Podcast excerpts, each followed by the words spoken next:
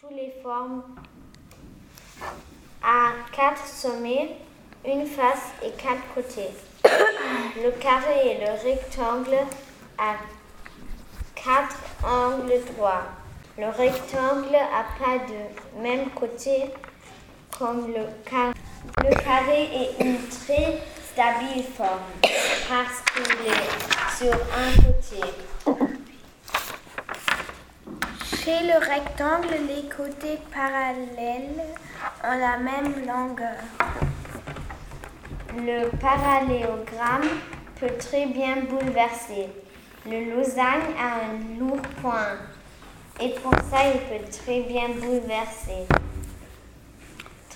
le trapèze peut pas bouleverser parce que le côté en bas est plus gros que le côté en haut.